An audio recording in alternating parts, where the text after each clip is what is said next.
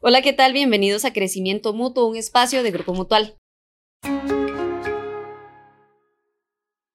Les saluda Jamie Morera y hoy me encuentro en compañía de don Rodolfo González Ulloa, quien es un investigador historiador, también es docente, cuenta cuentos y también es colega, periodista. Bienvenido, don Rodolfo, ¿qué tal? Muy bien, muchas gracias por este ratito. Don Rodolfo, bueno, acá vamos a hablar, estamos en el mes de la patria, así que vamos a hablar un poquito de historia, pero también vamos a escuchar cuentos. Va a ser una conversación muy amena. Como periodista, le comentaba ahora, yo me di a la tarea de averiguar un poco sobre usted y me pareció muy interesante que hace algunos años tuvo la oportunidad de conocer al Papa Juan Pablo. Si nos cuenta un poquito sobre esta experiencia para conocer un poquito más sobre Rodolfo. Bueno, fue muy impactante. Yo tenía nueve años, acababa de hacer la primera comunión y en el entonces obispo de la Juela, José Rafael Barquero, eh, no sé por qué, me dijo, ya hiciste la primera comunión. Y yo le dije, sí, ah, bueno, entonces después te cuento. Y después te cuento fue que terminé en la sabana.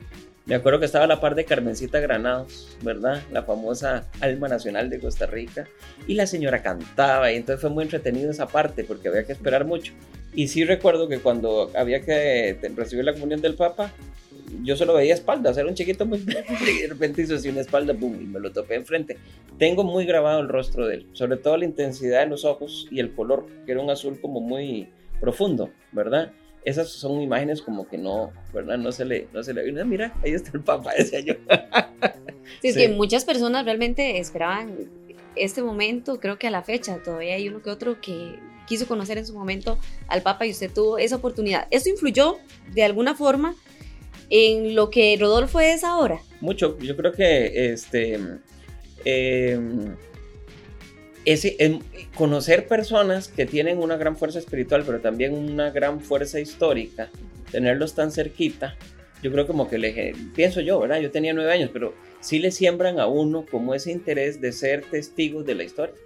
Mm, ya más tarde, siendo periodista, me tocó entrevistar al, bueno, tuve una anécdota muy divertida con el Dalai Lama, una conferencia de prensa, y también con Mijail Gorbachev.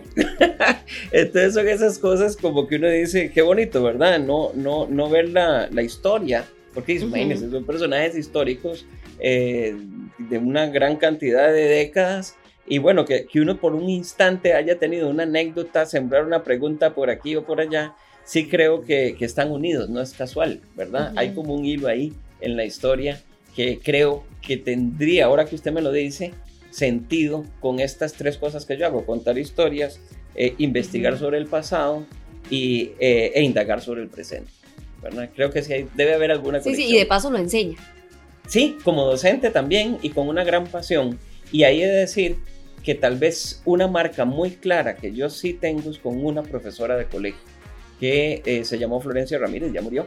Florencia Ramírez dio clases en Alajuela, en el instituto, dio clases en el Marista y en otros lados más. Exigente la señora como ella sola. Pero tenía una cosa, una pasión por la historia, que me acuerdo que la hacía narrativa. Claro, nos obligaba mucho a pensar causas, consecuencias, resumir en llaves y decir las, los acontecimientos tal y como los pensábamos y con nuestras propias palabras. Pero cuando con, tenía una particularidad, contaba la historia y nos decía, no quiero que nadie tenga nada en los pupitres, me van a escuchar. Tenía una voz nasal y vea, lo que le voy a decir es un instante en el tiempo, 10 segundos de 1986 al mediodía con aquel calor de la fuera y con hambre nosotros. Y todavía me acuerdo, 1986. Dice doña Florencia Ramírez, hoy, porque tenía una voz nasal, hoy les voy a contar la batalla de Rivas. Es el 11 de abril de 1856. El sol pega en las paredes encaladas de Rivas y rebota el calor en las piedras de la calle. Han empezado los disparos. Huele a pólvora, huele a sangre. No hay tiempo de comer. Con las bayonetas los costarricenses hacen huecos en los sacos y agarran el arroz crudo y se lo meten en puño en la boca, mastican y siguen disparando. Eso lo dijo Florencia desde entonces yo quedé babiando y dije, yo quiero saber más de la guerra del 56. Y vea que esa señora, ¿verdad? Como, como, uno, como a veces un minuto de la vida puede marcar o motivar a ah, alguien. Yo sí siento que Florencia me marcó para seguir investigando la historia y tratar de contarla de una manera tan amena como esa señora nos la vendió. Y es que precisamente eso le iba a consultar, Rodolfo, porque estamos en el mes de la patria. ¿Considera usted que nos hace falta esa pasión, ese amor por conocer las nuevas generaciones? Yo creo que sí. Y además, ¿por qué? Porque cuando uno estudia la historia de Costa Rica se encuentra temas, actitudes y particularidades dignas de conocer. Yo me resisto a creer que la historia nuestra sea vista como aburrida, como se ha visto y uno lo ve. ¿Para qué se da historia? ¿Qué cosa más aburrida? Materia, examen, fechas. Uy, es que si uno trasciende la fecha y entra a esto, se encuentra unas, eh, unas historias, unos momentos que incluso son muy curiosos porque tienen drama, pero tienen humor, como en la vida, ¿verdad? Yo me acuerdo una vez esa gran actriz eh, costarricense y alajuelense, este, ay, se me acaba, ay, ¿cómo se me ve el nombre? Esta flaca maravillosa eh, que salía en varias obras y hasta en una serie de televisión, La Pensión, y era maestra también. Ay, ahorita me acuerdo el nombre. Ella decía, las penas y las alegrías siempre vienen juntas. Y en la historia de Costa Rica es así. O sea, en momentos dramáticos uno encuentra humor. Y uno dice, así somos los ticos verlo en la historia, en el pasado, yo estoy seguro que a muchas generaciones nuevas y chiquillos les puede interesar. Rodolfo, pero ¿cómo hacer o cómo lograr que esas nuevas generaciones quieran aprender? Porque, por ejemplo, yo recuerdo mi clase de estudios sociales, pero lo que recuerdo es precisamente mi profesora, que era un poco odiosa, pero nada más. En cambio, se tuvo una docente apasionada que lo marcó. ¿Cómo logro yo eso con las nuevas generaciones, con todo lo que ha pasado, el tema de pandemia, programas que están un poco escasos en el MEP? Sí, yo hay una cosa que he aprendido y antes de eso ya me acordé, se llamaba Lilian Blandino, esta actriz, ya me acordé, y gran docente. Este, la flaca está maravillosa. Yo creo que eso tiene que ver con todo en la... Hay una, hay una cosa que yo he aprendido como cuentacuentos y como docente, y me parece que es la clave de la vida de cualquier profesional.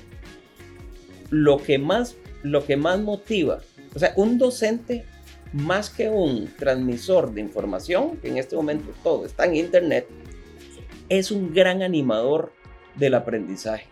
Pero para que uno anime el aprendizaje, uno tiene que ser auténtico y apasionado. Uno no puede enamorar de aquello que uno no ama. ¿Verdad? Yo creo que las, uno tiene que recordar quién lo ha inspirado en la vida para ser lo que uno es y generalmente hay gente con una gran pasión por lo que eh, nos, nos comunica o nos enseña. Entonces lo primero que yo creo es que todo docente tiene que, o sea, no se puede enseñar la historia si usted no ama la historia.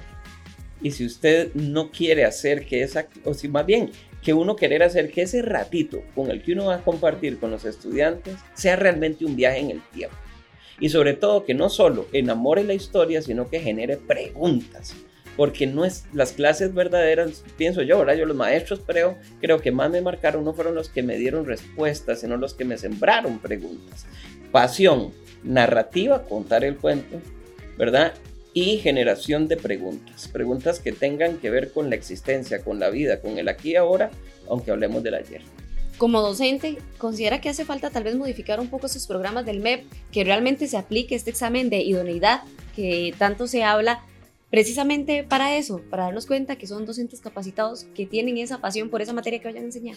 Pienso que incluso lo que, no, no sé si a, a manera macro, yo lo que sí me metería, sobre todo porque yo soy docente de universidad, entonces el día a día el colegio, eh, pero sí, sí de la universidad lo que puedo hablar es que donde se puede fortalecer es en estas capacidades, las capacidades narrativas. Las empresas lo están haciendo.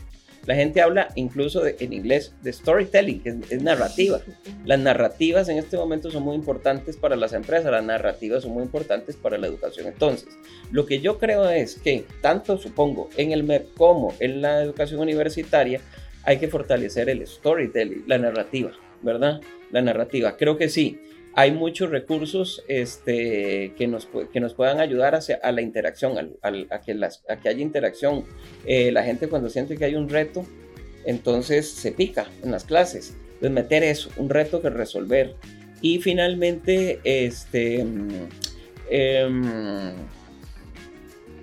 sí, pienso que capacitación, pero sobre todo em, es que hay cosas como la pasión, es que difícil es evaluar la pasión de la gente. Yo puedo evaluar los conocimientos lo que sí creo es que hay que hacer conciencia de que lo mejor que uno puede enseñar es aquello que ama. El problema es que no hay una medición para eso. ¿Cómo mide uno eso? Sí. ¿Verdad? Tiene... El, el, o sea, lo miden los niños y lo miden los estudiantes. Aquel profesor que dicen, profe, queremos quedarnos. Sí. No importa sí, que el ya que me tocaron. Marcó. de una u otra forma. Sí. Y es que, bien lo mencionaba, al final, bueno, mucho hablamos de la educación, pero también es un trabajo en equipo. Acá en Grupo Mutual, usted nos ha acompañado en algunas transmisiones donde precisamente se busca esto, ¿verdad? Con cuentos, con historia, atraer a las personas. También se necesita fortalecer esa parte en empresa privada, buscar personas que nos transmitan esto. Muchísimo, por varias razones. Primero, porque también las empresas son espacios de aprendizaje más allá de lo que la empresa en sí mismo sabe, ¿verdad? Por ejemplo, esos espacios en Grupo Mutual, a mí me ha tocado contar cuentos en septiembre en Grupo Mutual y son cuentos eh, sobre, sobre las tradiciones nuestras y, así, ¿verdad? Son espacios que están viendo eh, colaboradores y también asociados y personas que, eh, que tienen sus ahorros acá. Bueno, es una comunidad de aprendizaje. Y entonces, mira, con Grupo Mutual, Dave, aprendí un poquito de música, no sé, aprendí un poquito de esto. Entonces, sí, y además, sin duda, el financiamiento de proyectos que saquen del aula el conocimiento. Eh, por ejemplo, si me permiten, yo tuve una experiencia hermosísima eh, con una emisora, Grupo Colombia, puedo decirlo, porque hasta se acaba de ganar un premio Colombia por esto, y es elaborar dos radionovelas sobre la historia de Costa Rica. Y lo que mejor fue la retroalimentación de esto era cuando llegaban los WhatsApp y decían, estamos con mi chiquita aquí en los chiles Vamos para la escuela. Mi chiquita no se quiere bajar del carro porque quiere saber en qué va a pasar este capítulo, ¿verdad? Eh, un capítulo en el que lo que se estaba contando era el día que llegó el acta de independencia a Costa Rica. Y yo, bueno, entonces, ¿qué hace eso?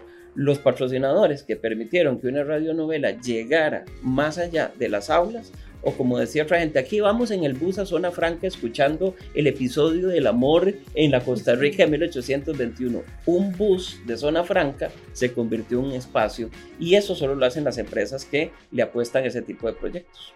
Don Rodolfo, ya para ir finalizando, pues yo voy a aprovechar también este espacio para que nos cuente ese cuento, esa historia, que yo sé que quienes nos vean en este momento los va a marcar y no se les va a olvidar ese pasito de historia. Los faroles. Los faroles que encendemos el 14 de septiembre definitivamente remiten a una noche muy, muy fría allá en Ciudad de Guatemala, cuando enfrente del Palacio de los Capitanes Generales la presión estaba al máximo porque ¿proclamamos la independencia o no la proclamamos? Y afuera se iba la gente tumultando cada vez más y gritando ¡proclame la independencia! Como no se definían, doña Dolores Bedoya, una señora tan avispada que hasta su nombre ha quedado recogido en todos los anales de la tradición, mandó a traer una cimarrona y mandó a comprar un poco de pólvora para que la gente que se había quedado en la casa tuviera que salir diciendo, ahí hay parranda, jale a ver qué hay, porque si hay algo en la vida que es universal, es la gente vina, Y con aquel racatata, pum, pum, pum, y con aquella cimarrona se fue llenando tanto aquella plaza que la presión creció y creció y creció hasta presionar un día siguiente, el 15 de septiembre, que hicieran la bendita acta de independencia. Hicieron esa noche vigilia y por eso es que hoy, un 14 de septiembre cada año, encendemos faroles, que además es un símbolo muy bonito, porque donde hay una luz que se levanta, uno siente que hay esperanza. Don Rodolfo, pues muy interesante, de verdad que hasta nombres que uno no se le olvida porque uno realmente le presta atención y yo digo, ahora voy a recordar a Doña Dolores. La noche Dolores, Dolores, Dolores. Y no se me va a olvidar, pero bueno, muchísimas gracias por estar con nosotros acá, por compartir este ratito y este espacio de crecimiento mutuo, porque Rodolfo recuerde que si es crecimiento mutuo, es, mejor. Thank you.